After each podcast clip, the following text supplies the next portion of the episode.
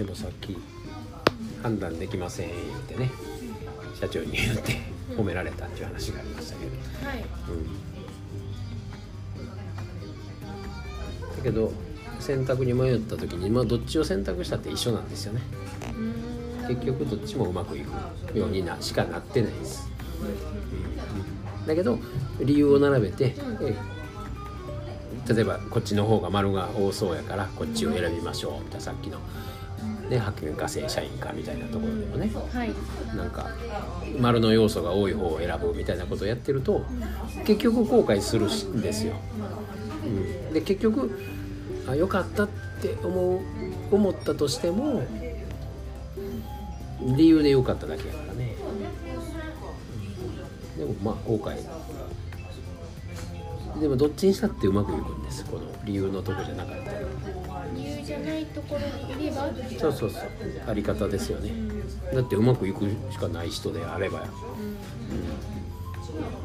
で一瞬あちょっとこんななって思ったって一瞬思ったとしたって結局ああれのおかげでこうなったわみたいな。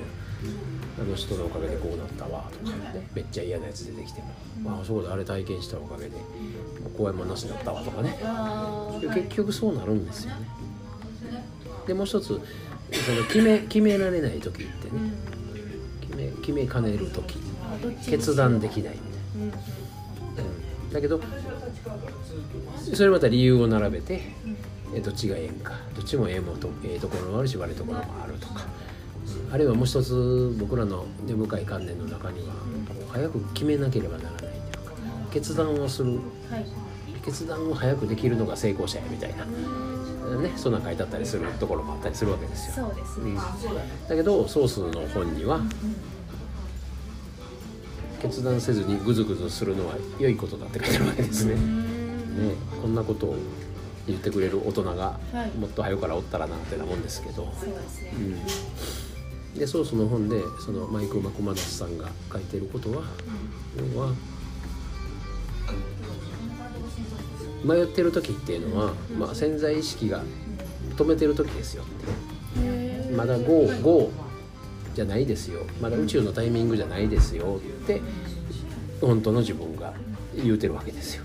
だから決断できないです、うん、だからそれをほっとくと決断せずにグズグズしてるとで結局決断せんでよかったやんってなったり結局あのこっちしか残らへんかったやんってなったり、はい。うんこの道しかないみたいなね。でアントニオ猪木の父が先出てきたこの道を行けばわかるさ。ー出てきましたね。そうで結局決めんでもよかったなってなことになったりはい。結局もう強制的に「えこっちですやん」みたいにそういう流れになったりね。はい。だからそうそうなるんですよ。宇宙のタイミングで。決断せずにグズグズしてた、うん。だから決め決めることがいいことでもないし。どっちかを早く選ぶのがいいことでもない、うん、で結局うまくいくし、うん。結局でも自分がやってることなんてないってなるんですよね、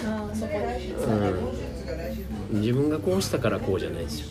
で自分のせいでも誰のせいでもないっていうことを思い出すでまだこうつながるわけですけどね。そうですね